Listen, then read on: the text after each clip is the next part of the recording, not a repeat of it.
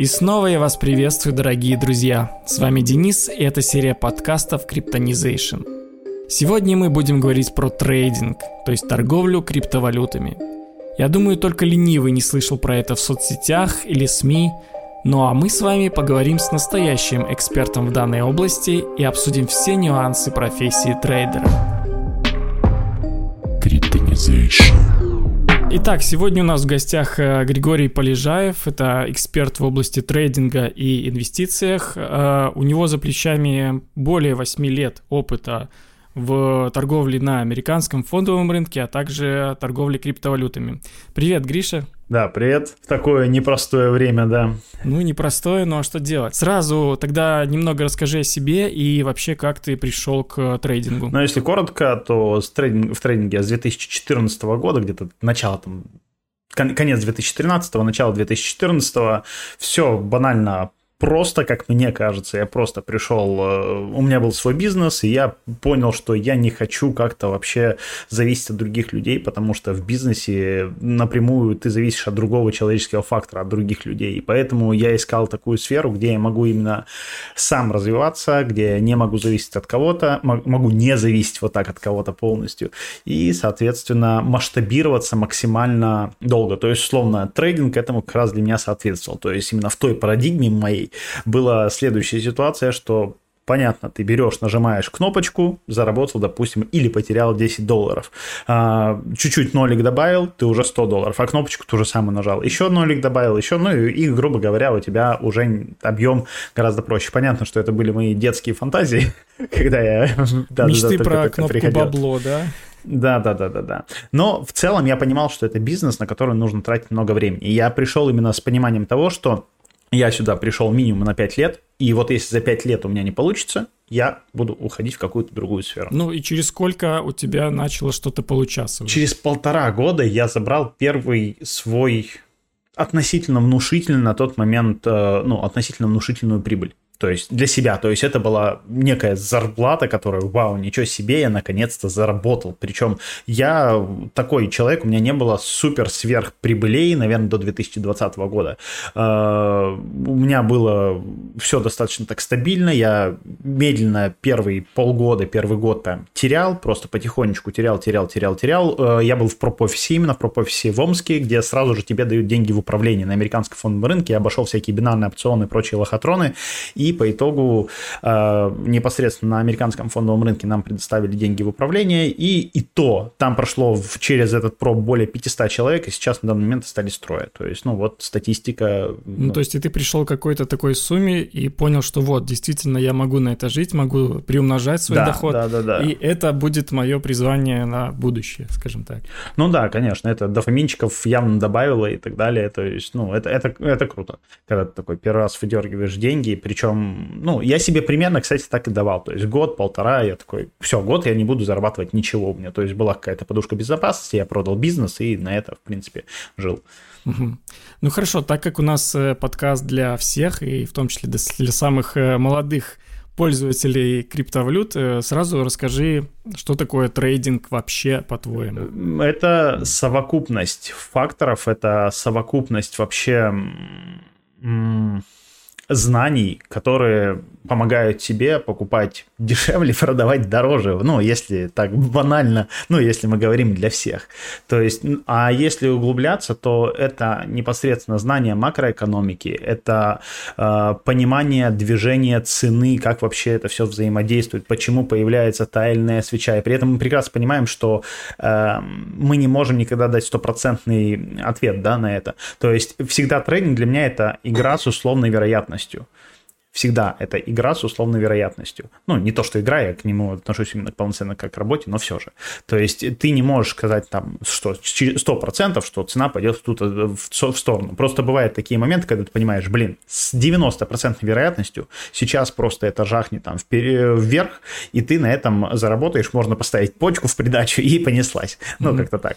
Ну, Да. то есть многие говорят, что все-таки это какого-то рода казино. Если, наверное, к этому относиться и торговать условно от уровней каких-то, э, не знаю, Фибоначчи протягивать, э, рассматривать на индикаторы, ну да, это казино. Но в трейдинге самое главное – это риски. И вот именно PropOffice, то есть э, привил мне риски. Я ни разу за всю свою жизнь не сливал депозиты, я не сливал вообще деньги ни разу. Ну как, именно вот полностью взять деньги и слить. То есть суммарно понятно, то есть если все сложить мои минусы, то э, грубо говоря, потерял достаточно много, но это контролируемые риски. Ты всегда, грубо говоря, ставишь энную сумму э, на то, что ты готов условно рискнуть, и если твой риск оправдан, значит заработать. То есть ты находишь какие-то потенциальные ситуации, какие-то неэффективности рынка, на которые, с которыми ты работаешь. Вот как-то так. Ну, ты сейчас говоришь про фондовый рынок, то есть ты там начинал. А разницы нет.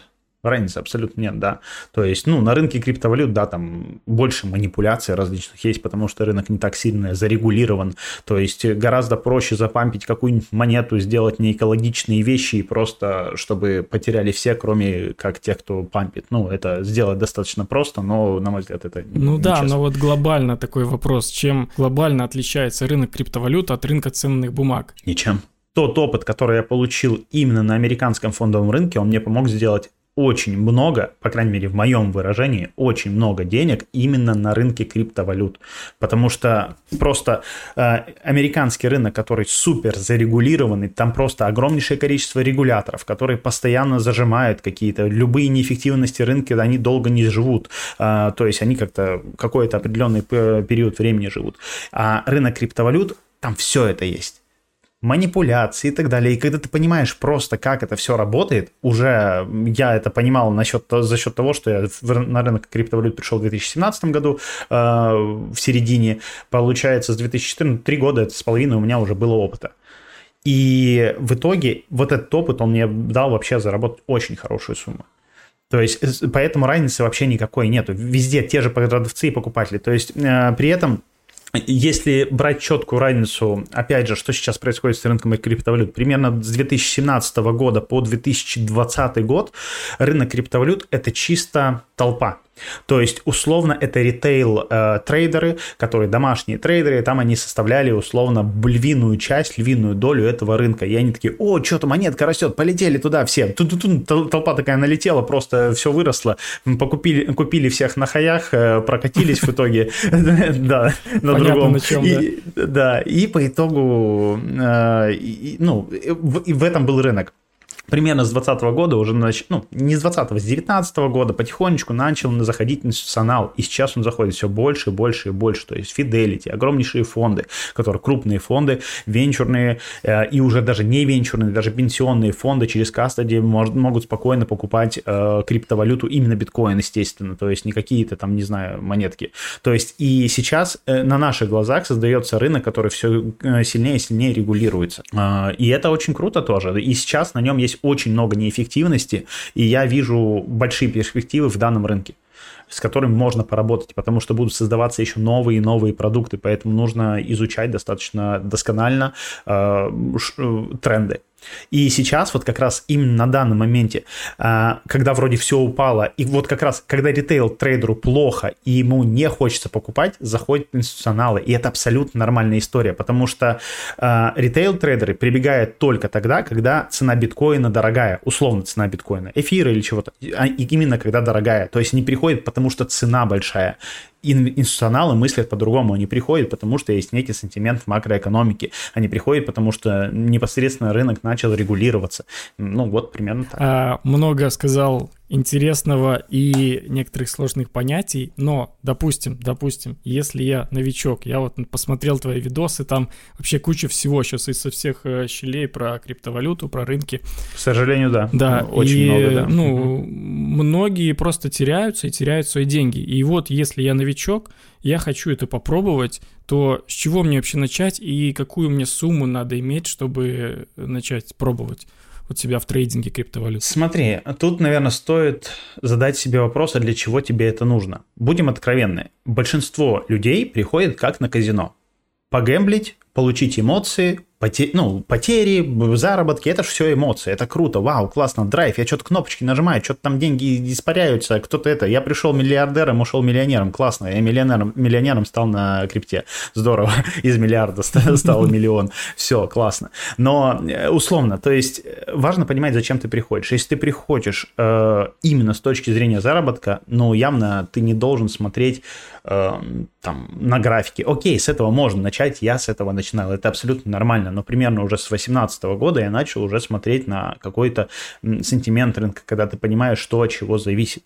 Э, э, то есть с некой макроэкономики. То есть условно, если ты хочешь именно зарабатывать на этом, то, во-первых, это не про 100 долларов. Со 100 долларов ты миллион не сделаешь. Ну, есть, наверное, ошибка выжившего, но это ошибка выжившего. Берем э, все-таки массовость. Э, если ты хочешь просто полудить, кнопочки понажимать и так далее, опять же, для того, чтобы получить опыт, ну, понять, как вообще двигается цена и так далее, я не вижу смысла нести большие деньги тоже. То есть, ну, зачем? Вот ты просто именно как ритейл-трейдер посмотрел, э, понаблюдал за графиком, за стаканом, цен, лентой. Условно, если ты хочешь вот именно попробовать себя в техническом анализе, еще в чем-то, но я не вижу смысла на это тратить огромнейшее количество денег, там, например. То есть, с этим можно зайти на тысячу, на пять тысяч долларов. Ну, опять же, у каждого своя сумма, да, кому-то 100 долларов много. То есть, э, если же мы говорим уже про заработок, то нужно идти от чего-то такого крупного, понимания понимать некий сентимент рынка и понимать, когда, допустим, биткоин ну, стоит покупать. Лично я, например, биткоин сейчас просто покупаю без плечей на спотовую торговлю. У меня по нему просадка, это абсолютно нормально. Я начал покупать там по 20 тысяч. То есть э, с целью того, что через год, э, нет, даже вру, через 3 года он может стоить 100 тысяч, там, 150 тысяч и так далее. Если мне нормально, э, я угадаю с таймингом, то и буду понимать, что, скорее всего, отсюда сейчас мы примерно стартанем, я возьму просто биткоин условно на, э, с двумя, ну, с плечами. То есть двойное, тройное плечо, то есть условно плечо это занимаешь деньги у биржи как бы, и ты можешь взять условно в 2-3 раза больше биткоина. Раз уж ты заговорил про биткоин и то, что сейчас вот скупаешь, э, по твоему прогнозу, когда все-таки закончится это дно примерно? А, дно ни в коем случае нельзя оценивать э, как время, нельзя оценивать как цен, цену. Э, это в первую очередь, опять же, макросентимент. Вот, кстати, Э, мой друг Антон Клевцов снял очень крутое видео у себя на канале, прям кто слушает, запишите, Антон Клевцов, э, по-моему, он снял биткоин в поисках дна, мы вот сейчас как раз вместе находимся в Турции, и он очень круто это рассказал, просто я не смогу это рассказать, то, что, то, что он рассказал за 40 минут, я не смогу это уложить здесь, то есть, если коротко, э, я полностью с ним согласен, нужно смотреть на общий сентимент рынка. Условно, когда ставки рефинансирования ФРС начнут понижаться, когда и кредиты станут дешевыми, тогда инвесторы, именно институциональные, а, когда деньги станут дешевыми, они будут просто бежать уже непосредственно венчурные инвестиции. А биткоин и тем более другие криптовалюты это не что иное, как венчур. То есть это условно э, что-то такое достаточно высокорискованное, но уже с регуляцией. Вот. И здесь никак нельзя сказать, когда это будет. Мы не можем сказать, ну, если очень так коротко подвести, пока инвесторы не готовы покупать даже Apple, который просто падает, да, на дистанции, то есть сейчас у него просто все, все развернулось, американский фондовый рынок падает, то как, кто побежит покупать биткоин? Ну, именно агрессивно. Да, мало кто. Но при этом, если ставки сейчас начнут быстро падать и деньги становятся быстро, ну, очень дешевыми, то вот э, есть уже идея, как локальные покупки, где мы вполне себе можем выстрелить куда-нибудь на 25, на 30 тысяч. Вон у нас скоро будет как раз э, вопрос по инфляции. То есть, э, когда, по-моему, в среду у нас или когда э, по экономическому календарю выходят данные по инфляции. Вот по ним посмотрим. Если инфляция будет снижаться, значит, ФРС скажет, все, мы добились своего, будем снижать непосредственно процентные ставки. Э, соответственно, если процентные ставки снижаются, повышаются. То есть для чего процентные ставки повышаются? Для того, чтобы снизить как раз инфляцию, потому что никто не хочет брать кредиты за, по 10% да, в долларах, например, когда они были недавно по, по 2%. Ну, я говорю это условно, цифры с головы. То есть именно от этого зависит, от центральных банков, потому что они диктуют условия. И они уже диктуют именно то, на что будут смотреть саналы. Угу. Ну, то есть крипта и, в частности, биткоин становятся все более и более зависимы от мировой экономики, в частности, да, от да, индекса. S&P. Да. Но не совсем от индекса S&P 500, это не совсем правильно. Это, э, криптовалюта за, зависит от институционалов, вот, и от дешевизны денег. То есть, как и любая венчурная инвестиция, абсолютно любая венчурная инвестиция зависит от дешевизны денег. Когда у тебя денег условно дофига, они дешевые, ты просто берешь беспроцентные практически кредиты, у тебя, ты, допустим, купил квартиру, машину, у тебя все есть, такой, так, а что мне поделать? То есть я еще инвестирую, не знаю, в акции, инвестирую в облигации, но что-то я хочу выделить еще на что-то, на более рискованное для того, чтобы еще и заработать э, какую-то определенную сумму больше, чем банковский депозит, который тоже нифига не дает, а то может и отрицательный, да, как, допустим, это было э, во многих странах, минус 0,25, минус 1% ставка, то есть все, у тебя сжигается просто деньги. Все, ты ищешь то, что более венчурное, более перспективное, и ты идешь в венчур. Что такое венчур? Это, э, я, допустим, вот у меня есть инвестиции в акции частных американских компаний, это тот же венчур. Какие-нибудь IPO, ну там pre-IPO, да, это вот та же вся, вся история. Э, тот же, та, же, та же крипта, те же опционы, ты можешь просто купить опцион опционы с датой дальней экспирации для того, чтобы это там все выстрелило, поймать там гамма-сквиз, такой, о, здорово, классно. То есть, ну, увеличить деньги. Не выстрелило, все, у тебя сгорела все эта история. Ну, как лотерейный билетик. Условно. Начали углубляться уже фондовый рынок, а вот если вернуться к крипте, то назови основные биржи, которые сейчас вот в ходу, и, что самое важное, ну, в современном мире, какие из них наиболее безопасные, да? А, сейчас Э, я э, в основном говорю про биржу бюджет, Э, я про нее вот и рассказывал тоже у себя на канале, как что. Скоро тоже буду делать ролик по фьючерсам, как это все делать, там, заводить, выводить деньги и тому подобное. Utex, та же биржа, в принципе, Bybit неплохой, FTX, в принципе, все биржи, э, которые не находятся под юрисдикцией Европейского Союза. То есть, допустим, вот э, все раньше, многие через Binance peer-to-peer обменники делали, да, но в итоге из-за того, что санкции, то Binance Binance просто сделал PaxPay своего условно друга. То есть у меня тоже недавно снял видео о том, как полностью с нуля купить криптовалюту, какие есть три способа, их плюсы, минусы и так далее. То есть и про это все тоже рассказал. В целом, на самом деле, тут еще тоже надо смотреть, как вы, условно, вы живете в России или вы переехали куда-то и получаете ВНЖ. Если вы получили ВНЖ, все, санкции вас не касаются, хоть вы и с русским паспортом. Да, и тогда а Binance, просто... типа, Да, да, да, Binance нормально. Ты просто в Binance отправляешь, что у меня есть ВНЖ, это чуть-чуть там заморочено, то есть должен все вот эти выписки, это, и все, тебя санкции не касается, и торгуй дальше на Binance сколько хочешь. Угу. Ну, То Binance есть, считается да. биржа номер один, я так понимаю? Конечно, это топ, да. Угу. Раньше это был еще тогда э, Bittrex. И, кстати, да, насчет, опять же, страха, боязни, что ваши деньги заблокируют, с большей вероятностью не заблокируют. Э, потому что даже если у вас есть деньги и вам сказали, закрывайте счет, вам просто скажут, ребят, ну там, через 30 дней, в течение 30 дней выводить деньги – и все. То есть я с 99% вероятностью уверен, что деньги не заблокируют. Но на всякий случай вывел. Да. А, ну, тем более я на бирже никогда не держал много денег, потому что на бирже бессмысленно держать большую сумму денег. То есть я максимум держал 5-10 тысяч долларов. То есть я зарабатывал, например, на бирже, хоп, выводил. И в основном я просто использовал с плечами, а хранил на кастодиальных кошельках, ну, просто там на, э, на каких-нибудь там аппаратных можно кошельках хранить и так далее. На аппаратных, кстати, ни разу не ходил, не хранил. Опять же, храню в основном на Tron Link даже вот так. Угу. А как такие кошельки, как там Trust Wallet, MetaMask? Вполне себе нормально. Дело в том, что, э, ну, если же мы здесь про крипту говорим, э, очень важно хранить именно на USDT TRC20, потому что он э, не маркируется, ну, вернее, маркируется, но там гораздо хуже все это дело отслеживается. Ну, он чейн аналитику, он очень плохо отслеживается, и вот если ты хранишь USDT на ERC20, то риск того, что эти деньги пометит и скажет, что ты русский, и они станут санкционными, грязными, мы, возможно, так сделают, э, он достаточно высокий. На TRC-20 он гораздо ниже. Поэтому лучше всего хранить USDT э, на TRC-20 э, в Tron Link либо в Guardi. То есть в двух вот в этих вот кошельках. Я прям тоже детально все это показывал в видео, где детально рассказывал и показывал, как все это сделать. Ну, потому что здесь мы без видео, да, как бы показать сложно. То есть, да, как с нуля.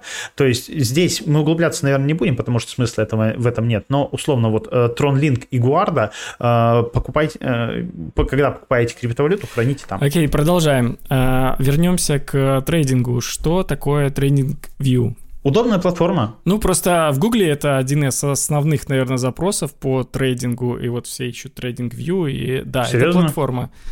И... О, у меня есть тема для видео. Ну, ты посмотри, там, по-моему, в топ-5 запросов она именно будет. Ну да, то есть все говорят, что именно там надо смотреть графики, не на бирже, что, как, почему. Абсолютно разницы нет, где ты смотришь графики, ну, просто удобней. Ну, на TradingView банально удобнее смотреть графики, ни больше, ни меньше. То есть, пожалуйста, смотри на бирже. А если То я есть, сижу э, на другой бирже, какой-нибудь, например, Binance там или какой угодно, мне что... Ну, на Binance свой график, да. Да, ну. но мне все равно удобнее на TradingView смотреть. Лично мне удобнее гораздо делать все делать на TradingView, потому что это просто платформа с графиками. Ничего там сверхъестественного в ней нету. То есть э, графическая платформа обычная. Э, через нее нельзя торговать. ну, может, кстати, что-то они, может, даже подключили какую-то, ну, не знаю, вроде нельзя через нее торговать. И она удобна тем, что я могу отслеживать сразу все рынки. Я могу сразу же наложить какие-нибудь индикаторы. Только для меня индикаторы это не какие-нибудь Фибоначчи или линии поддержки сопротивления, а индикаторы это, например, если я смотрю американский рынок, то это, например, э, diluted, э, как-то разводнение акций, например, компании, я могу наложить на это индикатор ПНЕшки всякие, я могу посмотреть, опять же, наложить корреляцию сразу же, например, э, с NASDAQ, ну, причем, вот, кстати, Антон в своем видео доказал, что лучше смотреть на Russell 2000 по отношению к, э, к рынку криптовалют, то есть к отношению биткоина. То есть я могу это быстро все сделать. Плюс еще могу взять, составить какие-то э, соотношения, спреды и так далее. То есть, ну, э- это удобство. Кстати, надо видос снять. Да. Э, Вопрос такой, вот мы говорили, как э, начать э, в криптовалюте, в трейдинге, и, наверное, э, с чего стоит начать, это риск-менеджмент. Что это? Расскажи. Давай так, наверное, с чего стоит начать на рынке криптовалют? Вначале надо разобраться вообще, что такое рынок криптовалют. Ну, сейчас немного отойдем, потом к риск-менеджменту придем. Э, И понять, а чем вообще, какие кошельки бывают хотя бы банально, э, какие основные криптовалюты, что такое стейблкоин, что такое не стейблкоин, Ну, да? это уже совсем что- сначала, да, совсем для да, да, новичков. да. Сто- э, Если уже потом идем дальше, то есть что такое риск-менеджмент? Риск-менеджмент, если очень прос- простым языком, это то, что позволяет трейдеру находиться в рынке продолжительное время. То есть в любом случае, когда вы приходите хоть куда, а, вот давайте возьмем такой пример. А, Человек пришел и начинает просто делать стулья. Банально. Куда-то он пришел учиться и начинает делать стулья. Вначале он просто, ему не дадут дорогое дерево, потому что это глупо. Он просто все изведет в никуда, он не понимает, что одно, ну, куда исходит. Для меня, например, все деревья одинаковые, условно. Ну, типа дуб, э, береза и так далее. Я, ну, не отличу их сильно. Ну, там, может, ну, я имею в виду, когда растут, отличу, а вот, условно, заготовки какие-то для меня, ну, одинаковая история будет. Э, Естественно, тебе вначале мягкое какое-нибудь дерево, чтобы ты пробовал, изучал и тому подобное. И то у тебя не будет получаться. И то же самое в трейдинге. Ты, то есть, придешь, и только вместо вот, эт- вот этих деревьев у тебя, да, вместо этих заготовок, ты ставишь свои деньги. И у тебя не будет получаться. Это надо понимать. Э, Очень плохо, кстати, когда у трейдера получается сразу заработать. Он сливает очень много денег обычно. Прям максимально много денег, сколько он может. Потому что ему кажется, что он просто король рынка, он красавчик, и на самом деле, э, типа, а что, я вообще работал на кого-то всю свою жизнь, если можно кнопочку купить, нажать, и ты молодец, и ты заработал больше, чем своя зарплата. Все, ты берешь, занимаешь деньги не потому, что ты какой-то разводила, да, а потому что ты веришь в то, что в свою уникальность, в том, что ты действительно молодец, типа, а как же там легко было. У меня были такие случаи именно из знакомых, которые потом скрывались в лесу. Они просто набрали дохренище просто денег в управление, они вот заработали, ну тогда еще Форекс был, заработали на Форексе, просто набрали дофига денег у знакомых, у директора, у просто своих родных и так далее. И потом влипли. Прям очень жестко влипли. У меня, кстати, самая такая жесткая история из знакомых была 600 миллионов рублей долг. Солидно. 600 миллионов. Это было ему тогда 23 года. Он просто вот так вот набирал, набирал, набирал, набирал, и потом просто, ну, все схлопнулось у него. Ну, он там еще какую-то схему, наверное, замутил. Я на самом деле не понимаю, как можно 600 миллионов было. Ну, там у него проблемы, конечно, очень жесткие были. Я сейчас не знаю, где он и как. Поэтому нам нужен риск-менеджмент. И что? Какие основы? Да, да, извиняюсь, я ушел в сторону. Условно, риск-менеджмент э, позволяет медленно сливать. То есть, условно, вы кидаете тысячу, рубль, тысячу рублей, тысячу долларов, тысячу условных единиц вообще в рынок. Э, и на них вы учитесь. И очень важно, прям я крайне рекомендую на эту тысячу там долларов сразу забить и сказать, все, здесь я ничего не заработаю, я сразу их отдал рынку, и если я их потерял, ничего страшного. С такой мыслью, с таким настроем становится гораздо-гораздо проще. Вы понимаете уже, что вы не сделаете с нее там сразу же 10 тысяч долларов, вы пришли сюда учиться именно учиться смотреть, как вообще идет поведенческие реакции на рынке, э, как вообще там, что значит такое купить маркетом какой-нибудь неликвид, чтобы тебя пронесло, просквизило, и ты купил вместо там 10.00 по 20.00 аж средняя цена, когда просто ты влетел никуда, ну, это условно.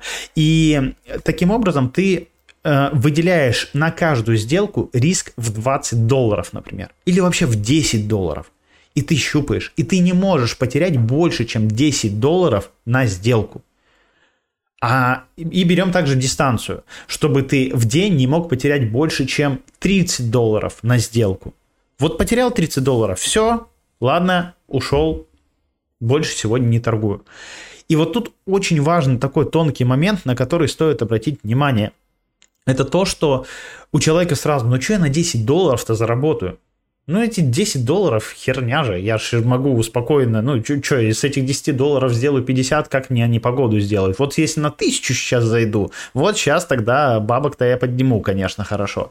И вот она как раз это такая самая основная ошибка. То есть риск-менеджмент позволяет тебе находиться в рынке очень долгое время и не сливать депозит, и наоборот учиться, учиться, учиться, собирать статистику, понимать, что у тебя получается, на что ты обращаешь внимание, на что не обращаешь внимания. То есть по факту ты э, медленно теряешь, медленно истекаешь кровью, как говорил Герчик, медленно теряешь деньги и потихонечку-потихонечку улучшаешь свое понимание рынка. Даже надо, наверное, гнаться не за количеством долларов, а смотреть на процент, да, который ты смог извлечь из этой сделки. Да, да, да, да, конечно, конечно. То есть тут, наверное, лучше, да, смотреть на какие-то проценты, а на самом деле даже я бы сказал, что нужно гнаться за неким качеством. Но чтобы понять, что такое качество, нужно переделать очень много-много полной фигни.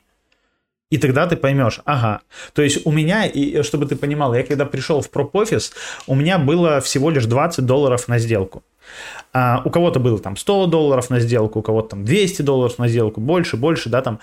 И я вот этим вот объемом в 20 долларов я наторговывал, проторговывал именно торговый объем больше, чем просто два топа в наших проп-офисах. Я просто так фигачил, у меня в день было подохренище сделок. И причем, ну, с соблюдением риск-менеджмента. Я просто учился. Так, мне кажется, что я сюда зайду. Так, бам, сюда. Все, блин, не, меня наказало. Все, сюда не надо больше заходить в такие ситуации. Еще, еще. И я просто именно нарабатывал. И потом в конце дня я делал огромнейшую кучу скринов, которые ты потом подбиваешь, смотришь, что, чем, как отличается и тому подобное разное.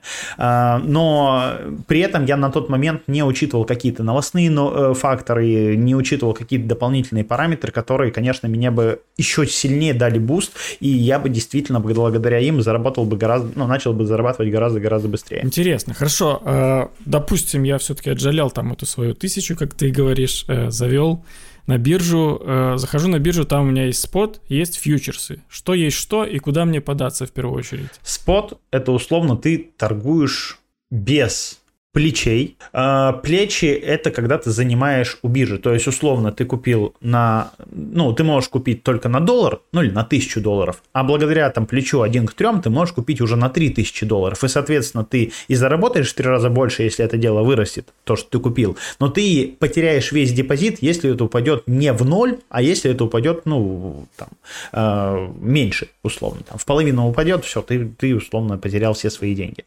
Э, тут опять же, нужно смотреть, что ты хочешь. Если ты хочешь быть активным трейдером, типа скальпером, еще кем-то, ну, скорее всего, тебе это фьючерсы. Опять же, на небольшую сумму денег ты делаешь достаточно большое количество операций, больше берешь объем и забираешь какой-то, условно, а, берешь там плечом, может, 1 к 5, 1 к 7, ну, у меня максимально было там 1 к 5, 1 к 7 в одной сделке, да. Ты сказал а, про скальперов.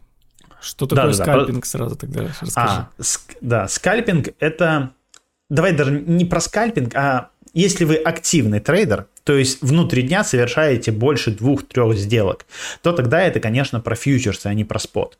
Потому что именно благодаря плечам э, трейдер может делать хорошие деньги. То есть им, я заряжался в очень большие плечи на американском фондовом рынке. Не раз я просто заходил во все плечи, просто вот что у меня было, и я ни разу, опять же, не терял депозит, потому что э, важно соблюдать риск-менеджмент. Без риск-менеджмента фьючерсы приведут вас к потере полного, ну, полной потере депозита. Но при этом плечи это как, фрезероваль... Э, как фрезеровочный фрезеровальный станок, который помогает действительно гораздо быстрее ускорить работу. Да, можно остаться без пальцев но если делать это правильно по технике безопасности, то все окей.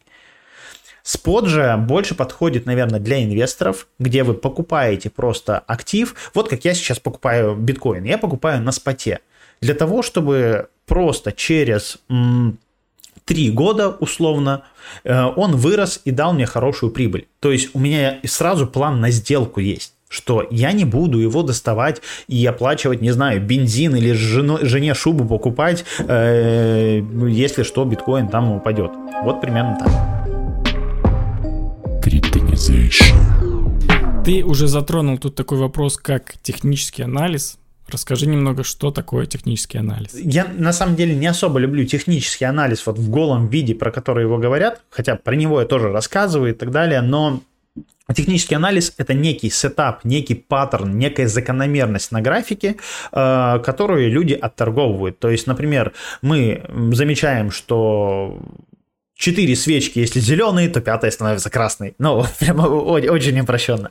Э, и если мы понимаем, что это так происходит наиболее часто, то типа на этом мы можем заработать. Но на самом деле технический анализ без новостного фона, без сентимента, в принципе, рынка, без понимания сентимента рынка, он не работает. Не работают ни индикаторы, не работают ни какие-то паттерны. Но э, условно в любом случае, благодаря техническому анализу ты не купишь инструмент в самый-самый хай. То есть я вот если вижу, что экспоненциальный рост идет, я прекрасно понимаю, опять же, я заглядываю за график, я прекрасно понимаю, за счет чего этот экспоненциальный рост идет.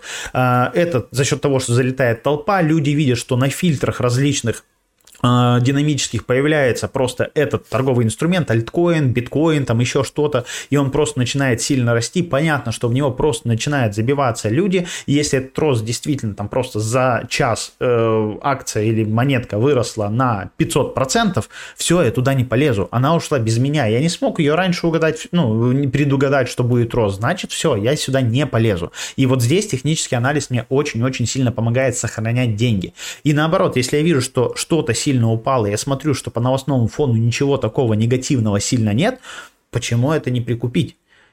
Опять же, если это ну, э, с дополнительными, опять же, очень много дополнительных параметров должно быть. То есть, если я вижу, что это просто идет агрессивное падение, там просто свеча такая огромнейшая вниз летит, то почему не словить ножи условно и не попытаться поймать low, там, провести условно линию тренда какую-нибудь. Э, но работает здесь не линия тренда, работает здесь понимание того, что происходит.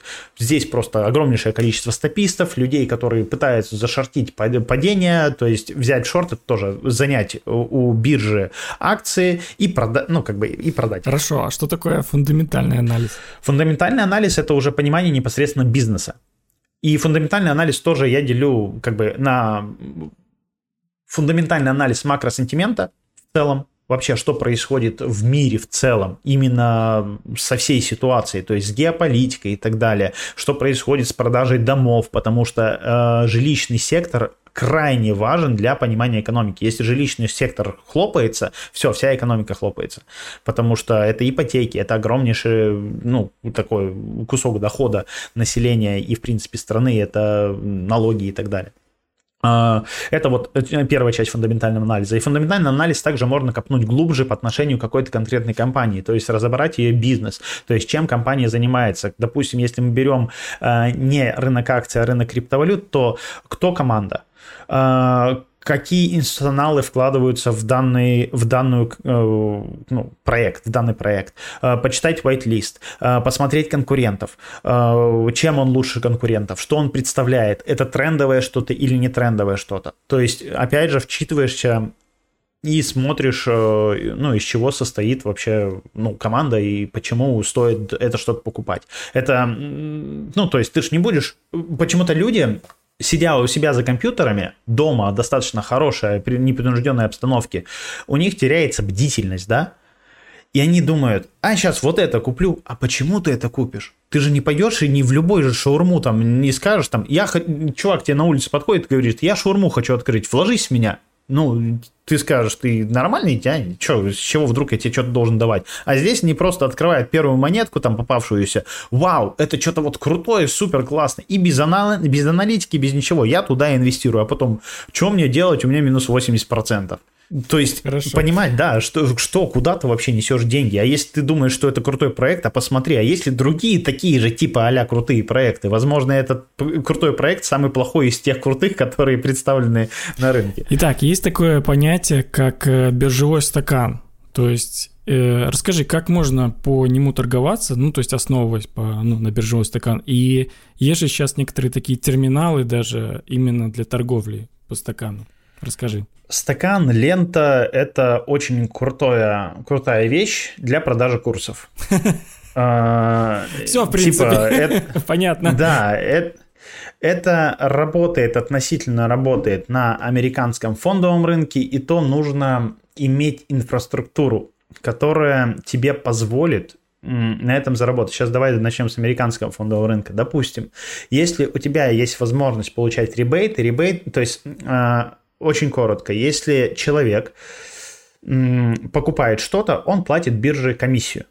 Ну, логично. Ты купил, заплатил бирже комиссию. И вот эта комиссия, она очень сильно губительна для скальперов, потому что если ты берешь большой объем позиции, то ты заплатишь очень много комиссии. И э, это больно, это плохо. А, в итоге, а, если в итоге на американской фондовой бирже, на американском фондовом рынке есть варианты получать ребейты. То есть ты наоборот не платишь бирже, а биржа платит тебе за добавление ликвидности. То есть за счет того, что ты добавил ликвидности в стакан, в тебя условно ударили, тебя разобрали, и в итоге а, тебе еще заплатили комиссию. И вот, если ты не имеешь хотя бы даже такой инфраструктуры, то вся идея по покупке, продаже через стакан ленту, она обламывается по большей части. Потому что условно на э, рынке криптовалют зачастую э, примерно 7 пунктов будет стоить твоя комиссия. Э, при этом при торговле стакана лент тебе нужно ставить стоп 2-3 пункта. То есть представь, э, 2-3 пункта ты ставишь стоп, чтобы забрать условно те же 2-3 пункта, да, но угу. чтобы тебе 2-3 пункта забрать прибыли, тебе еще 7 пунктов нужно отдать именно бирже. И у тебя математика банально не на твоей стороне уже получается. Ты не можешь забирать один к одному. И здесь чисто теоретически ты, конечно, можешь торговать более волатильные инструменты, где у тебя условно стоп 100 пунктов будет, да, и тогда 7 пунктов это не так сильно значимо, то есть не такой большой процент. Но это тоже не все так просто, потому что, во-первых, э, ну, первое, нет инфраструктуры, а во-вторых, например, для того, чтобы торговать стакан и ленту на американском фондовом рынке у тебя есть пул ликвидности, где всем показывают одно и то же. Где, если ты видишь стакан, то этот стакан с лентой видят абсолютно все. Он, и он одинаковый. То есть вот там, допустим, стоит 100 тысяч объема по цене 10.00, значит, это действительно 100 тысяч объем по 10, цене 10.00. Мы не берем сейчас айсберги и так далее, да? Его видят все. На бирже криптовалют у тебя есть Binance и, например, Bybit или Bitget еще. Вот там три биржи есть. В итоге на одной бирже цена биткоина 19 тысяч 00, на другой цена, там тот же бит стоит, то есть есть битдаск, ну, то, окей, цена покупки э, по 19002, а на другой цена 19005. Как? Это, и, ты, и ты уже не можешь здесь э, опираться на какую-то одну биржу. На какую биржу опираться, тоже непонятно. Причем есть еще спот и фьючерс. То есть фьючерс, по идее, это производная от спота, то есть это производный инструмент. И, допустим, спот у тебя может быть 19.00, и там может стоять огромный сайз, а по 19, а фьючерс уже торговаться 19.10. И в итоге э, сложно очень на этом как-то бессмысленно здесь смотреть и зарабатывать на этом. То есть есть другие неэффективности, на котором гораздо интереснее зарабатывать, есть другие неэффективности рынка. Например? Ну, например, даже с того же макросентимента просто уходить и все. То есть, если ты понимаешь, что ставка ниже, все, ты, это даже некая неэффективность рынка. Опять же, из неэффективности рынка очень клевые штуки, которые я прям использую и юзаю на рынке криптовалют, это заходить перед пампами. Звучит, конечно, как круто, типа выпить таблетку за 10 минут до того, как начнет болеть голова, но э, выглядит это следующим образом. Ты подключаешь условно динамику объемов, и это можно смотреть просто на одной бирже. И смотришь на резкое изменение, изменение цены. Если происходит резкое изменение цены, появляются достаточно большие объемы, то у тебя есть предположение, опять же, некая условная вероятность, что, возможно, данную монетку будут продолжать дальше пампить. И ты просто здесь применяешь, кстати, технически логический анализ, потому что ты понимаешь, ага, вот здесь вот так происходит, ты видишь, что это, допустим, история не падает, происходит какой-нибудь локальный откатик, и если есть э, потенциальное соотношение риска-прибыли, оно потенциально хорошее, то в итоге ты совершаешь непосредственно сделку. И вот это по факту неэффективность рынка, потому что сейчас очень много вот таких монет пампят и так далее пушат. А если ты еще подписан на различные каналы, которые распушивают монеты, и ну, на этом чисто теоретически можно заработать, но там посложнее, конечно, это все дело происходит, потому что уже Э, в этом случае происходит манипуляция монет со стороны владельца этого монет, скорее всего, или человек, который э, затарился посильнее. И тут, опять же, нужно быть только в только в самом начале. Это как пирамида МММ на самом деле. Либо ты пришел сюда в начале, как и любая пирамида, она работает только так. Либо ты сюда пришел в начале, либо нехер здесь делать. Потому что ты здесь потеряешь тогда деньги. По-другому вообще это не работает. Ты можешь и в самом начале потерять, но для этого у тебя есть риск-менеджмент где ты просто закладываешь определенную сумму. Если ты не угадал с пирамидкой, окей, не, не угадал. Но чисто потенциально ты можешь не угадать там в пяти пирамидках таких, но если в одной ты угадываешь, то она тебе просто потенциально приносит э, больше денег. То есть, опять же, работа только с условной ну, вероятностью. Это про такое, наверное, понятие, как э, торговля по новостям. То есть там ты смотришь за какими-то листингами, лаунчпадами, залетаешь да. вот на старте, да? В целом, да, но тоже торговля по новостям, она такая история. То есть, допустим, на по новостям я не особо люблю торговать, типа на ланчпаде, э, ну, как только, допустим, монетку залистили только. Мне не нравится так торговать, потому что это ты не знаешь, куда обезьяна с гранатой побежит это гораздо тяжелее, чем условно у тебя монета, у тебя есть четкое понимание, например, у меня есть четкое понимание. Монетка упала, прям очень-очень долго стоит. Если, во-первых, я вижу действительно какие-то уровни, то да, я тогда могу поторговать даже от уровней. Если я вижу, что вот CTK, например, я покупал, который на протяжении просто 6 месяцев стоит и бьется в один и тот же уровень.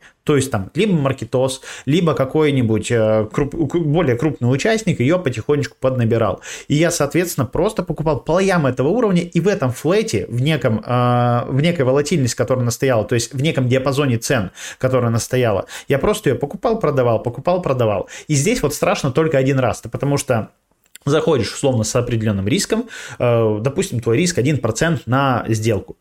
Ты раз заработал, и забираешь даже один к одному, то есть что значит один к одному? 100 долларов, например, ты рискуешь и забираешь 100 долларов. То есть, либо ты теряешь 100 долларов, либо забираешь 100 долларов. Если, допустим, один к трем, то ты либо теряешь 100 долларов, либо забираешь 300 долларов.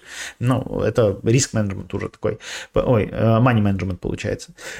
И в данном случае вполне себе можно так зарабатывать тоже. То есть это некие неэффективность рынка, с которыми можно заработать. Ну, про новостную торговлю, наверное, больше имел в виду такие монеты, которые прям зависят от новостей. Там какой-нибудь Send, Ape, э, GMT. Да все зависит от новостей. Не, это... Наоборот, когда выходят новости, нефиг там делать. Лично мое мнение. Опять же, смотря какая новость. То есть, понятно, когда вот Маск Dogecoin купил, э, прикольно, я в него залетал, потому что ты понимаешь, что вот только-только новость, ну, условно, если бы я проспал три дня, и просто Ну, увидел бы, что я, я бы не покупал, даже несмотря на то, что она бы летела. То есть очень важно реагировать сразу. А, Если же а, бывает, опять же, новости, например, по макроэкономическим данным, где происходит волатильность, но эта волатильность происходит вообще в разные стороны. Тебе вверх сходило, вниз сходило, вверх сходило, вниз сходило. Я такое не торгую. Вообще не торгую. Поэтому тоже ва- важно смотреть, какая новость. Здесь, ну, нельзя, к сожалению, ответить очень просто на данный вопрос. Типа, новостной фон торгуй, новостной. Сейчас, наоборот, очень много монеток стреляет без новостей. Я вижу, что, например, это все упало, начинает просто слоев подниматься, начинает лететь. Ну, зачем мне новостной фон? Тем более его сейчас не так много на рынке криптовалют. Еще раз повторюсь, потому что это венчурная история. И сейчас до венчура никому нет дела. И не будет еще год-два, скорее всего. Ну, пока тебе условно э, в Европе нечем платить за свет, ну, навряд ли люди будут, ну, потому что дорогое ЖКХ там и так далее стало. Ну, какие тебе биткоины? Ну, ты будешь думать, как бы биткоины продать для того, чтобы заплатить за свет. Ну и да, на некоторых монетах есть ощущение, что действительно новости не работают. Например, с той же Луной в последнее время, когда там все очевидно плохо, создатели там сажают, а она то растет, то еще Да. что-то непонятно происходит. Тут не угадаешь абсолютно, можешь потерять опять-таки весь свой депозит. А, окей, примерно я понял, что происходит. Вот я, допустим, решил все-таки влиться в трейдинг, э, и я понимаю, что, наверное, сам я не разберусь, как что делать, и, ну, и боюсь потерять депозит. Наверное, мне нужны какие-то курсы. Как выбрать хорошие курсы, и чтобы они были эффективные? Я бы сказал, выбирай мои, но это будет не совсем правильно. Э, Да, это так- такая история. Это очевидный э, ответ, да. Да, и, наверное, самым очевидным ответом, и, как ни странно, адекватно, никак. К сожалению, э, данный рынок очень сильно... В в нем очень много людей, которые не понимают рынок, и за счет того, что это легко, о, сейчас буду уровни проводить, или еще что-то, и об этом рассказывать. И сам вообще... Я, короче, э, познакомился с человеком, я не буду называть имя, он говорит, ну, что-то мы с ним заговорили за тренинг, я понимаю, что он, ну, прям вообще, вот, вот прям нифига не понимает. И он говорит, да я месяц поторговал, что-то теряю, но я понял, что я очень хорошо умею объяснять. И все, ну и создал канал, и канал у него популярнее, чем у меня. То есть у меня 50 тысяч подписчиков, у него там побольше.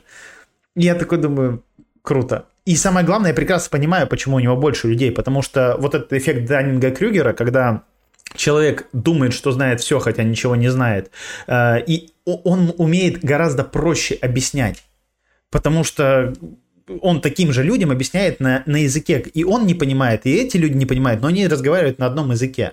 А условно, если ты возьмешь и откроешь человека, который действительно шарит, ты его слушать не сможешь. Ну, условно, и вот ты хочешь физикой начать заниматься, да, и ты включаешь э, Нобел- Нобелевского лауреата, который для него на простом языке, а это простой для него язык, начинает что-то объяснять. Ты выключишь и скажешь, нет, что-то фигня. Ну, не понимаю. А откроешь кого-нибудь человека, который научпоп, который такой сам э, и то, и то рассказывает, ты будешь его смотреть, тебе будет приятно и, и классно. Поэтому, к сожалению, никак. Ты не сможешь проверить, ты не сможешь э, узнать, насколько человек хорош. Ты должен просто обжечься много-много раз. Ну, тут просто важно понять, наверное, на что ориентироваться при выборе курсов. Э, То есть многие люди, которые продают курсы, они немного по-инфо-цыгански себя ведут. То есть показывают там роскошную жизнь, там какие-то процентов нет, простейшие графики. Ну, наверное, на такое не стоит вестись. Или Если все-таки тебе бывают да. исключения? Не-не-не, сто процентов нет. Если тебе говорят, что ты заработаешь денег в целом, то э, это херня. Ну, извиняюсь за мой французский. Ну подожди, но ведь туда за этим и идут, чтобы денег заработать. А вот тут вот как раз есть очень тонкий такой момент. Это венчурная штука. И никто не может, вот условно, у нас есть тысячи человек, которые делают табуретки. Сколько из них будут зарабатывать деньги? Вообще непонятно. И как ты можешь обещать, что ты со мной научишься, короче, сделать э, табуретки и зарабатывать на этом 2 миллиона в месяц? Ну, конечно, круто сказать, но выбрать какого-нибудь одного, одну ошибку выжившего и про это говорить. Но лично мне э, это прям очень сильно... Ну, я просто не могу себе этого позволить. Сказать человеку, чувак, иди сюда, ты заработаешь деньги, здесь денег самое вообще больше всего, и это время, когда нужно делать деньги. Вот если вы это слышите, вообще уходите и так далее. И, с друг... и еще с другой стороны посмотреть, если вы думаете, что вы придете и будете зарабатывать здесь сейчас, это не для вас вообще не для вас. Идите в другую сферу, в другую специальность, не тратьте время, не тратьте деньги. У меня, кстати, в основном даже люди э, там после курсов, часто очень бывает такие, спасибо, благодаря тебе я понял, что тренинг не для меня. И я просто сэкономил деньги. Я отдал тебе, условно, там 60 тысяч, там 30 тысяч, ну, там в зависимости тоже. И говорит, я сэкономил деньги, я понял, что тренинг это капец как сложно, сюда нужно очень много времени, и я пойду лучше развиваться в своей сфере. То есть я всегда тоже говорю, что трейдинг, он не для всех вообще. Это прям очень такая тоненькая, ну, грань. Э, очень мало людей здесь остается и зарабатывает. А вот инвестировать обязан каждый. Вот инвестировать это хорошо. И для инвестиций уже э, ты должен просто развивать себя как профессионал в своей отрасли, зарабатывать больше там денег – и просто инвестировать раз в месяц, раз в какой-нибудь квартал определенную сумму денег, определенный процент своих денег в какие-нибудь инвестиции. И чем ты моложе, тем более венчурными инвестициями это, это может быть. То есть, если тебе, например, 20 лет только-только начинаешь себя там зарабатывать, там, не знаю, каким-нибудь работаешь, ну, кем-нибудь работаешь, то, соответственно, ты должен понимать, э, понять, а как это масштабировать, как заработать больше денег, и уже часть этих денег просто инвестировать в тот же биткоин. Почему нет? Просто инвестируешь, покупаешь, чем ниже он стоит, тем круче. Вау, классно. Теперь я могу купить условно на 1000 долларов не там 0,2 э, биткоина или сколько там получается, а я смогу уже купить один биткоин, потому что биткоин упал до 1000. Здорово, круто. Куплю еще побольше и ты наоборот рад ну, как да. инвестор. Мы плавно подошли вот э, к сложности профессии трейдера. Насколько она сложная, это, я так понимаю, это очень психологически сложно. И, ну, что может быть самое сложное в ней? Вот расскажи, ты как опытный трейдер. Нет стабильности вообще никакой. И никогда. Я не знаю, ну, сколько ты, я например, зараб... каждый день торгуешь, да, я так понимаю, вот там, например, 5 рабочих дней и там выходные, либо ты вообще каждый день торгуешь. Сейчас уже нет. Наоборот, чем больше ты и дольше торгуешь, тем э, больше ты идешь за качеством ты стараешься уже, уже идти за качеством, совершать качественные сделки, не, ну, ты меньше мельтешишь, то есть, наоборот, у тебя уже появляется отсев, некая сито. Я могу иногда просто неделю сидеть на заборе и ждать сделки, я могу иногда и два, два, две недели, ну, два месяца не было, а, ну, две недели сидеть, ждать сделки. Да, просто но при этом все время держать руку на пульсе. Да, да, да, да, ты, ты смотришь, уже смотришь на какие-то другие показатели, но к этому нужно прийти через боль и много-много-много ошибок. И, ну, ну, это, наверное, абсолютно везде так. То есть, абсолютно во, всей сфере, во всех сферах ты переходишь от мельтешения вот этого, да, переходишь к качеству. Ну, скорее всего, абсолютно везде так. То есть, условно, если ты работаешь хирургом, вначале ты делаешь очень много вот этих вот мелких надрезов, чтобы там, ну, не дай бог такому попасть. А, но, э, а потом ты делаешь спокойный, ровный надрез за один раз. То есть, делаешь меньше движений, потому что это качество. То есть, и то же самое и здесь. Насчет самого сложного, во-первых, это нет стабильности абсолютно никогда. Даже вот сейчас у меня, ну, я не понимаю, сколько я заработаю завтра. Э, это больше история про то, что ты находишь некую крутую идею, которую ты долго генеришь, у тебя пазл просто складывается в голове, и на ней делаешь очень много денег который позволяет тебе жить э, дальше на протяжении года, двух, еще искать дальше какую-то идею. Слушай, ну это очень грамотный подход, потому что если посмотреть многих тех же блогеров, там, учителей, то там совсем по-другому говорят. Там говорят, ты заработаешь. Да-да-да, ты не можешь прийти к некой стабильности. А для, и при этом для того, чтобы заработать деньги, тебе нужны деньги.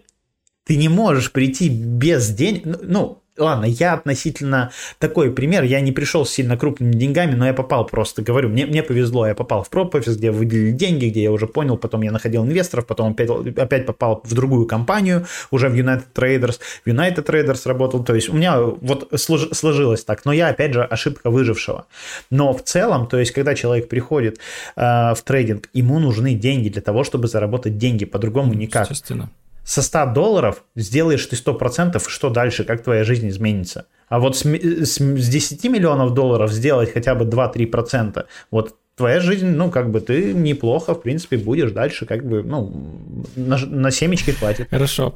Наверное, будем немножко закругляться. Да. И Скажи напоследок, может быть, порекомендуешь какие-то книги или фильмы про трейдинг? Фильмы про трейдинг. Э... Которые тебе самому нравятся или ты бы хотел порекомендовать? Если я не ошибаюсь, очень крутой фильм «Мечты Дзира о суше» — это не про трейдинг, но это про трейдинг. Это про философию.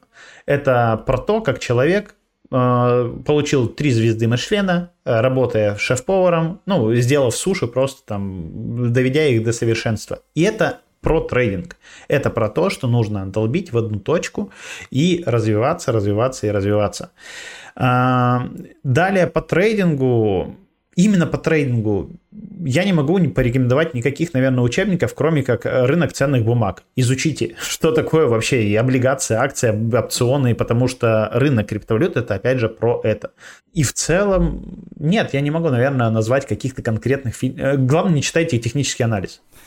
Ничего там вы хорошего вообще не, не поймете. То есть это просто вырванные кусочки графика, которые говорят, работает вот так, работает так. Окей, спасибо тебе большое за интересную беседу. Я думаю, многим открыл глаза. И пока-пока. Да, спасибо. Счастливо. Всем профита. Криптонизation.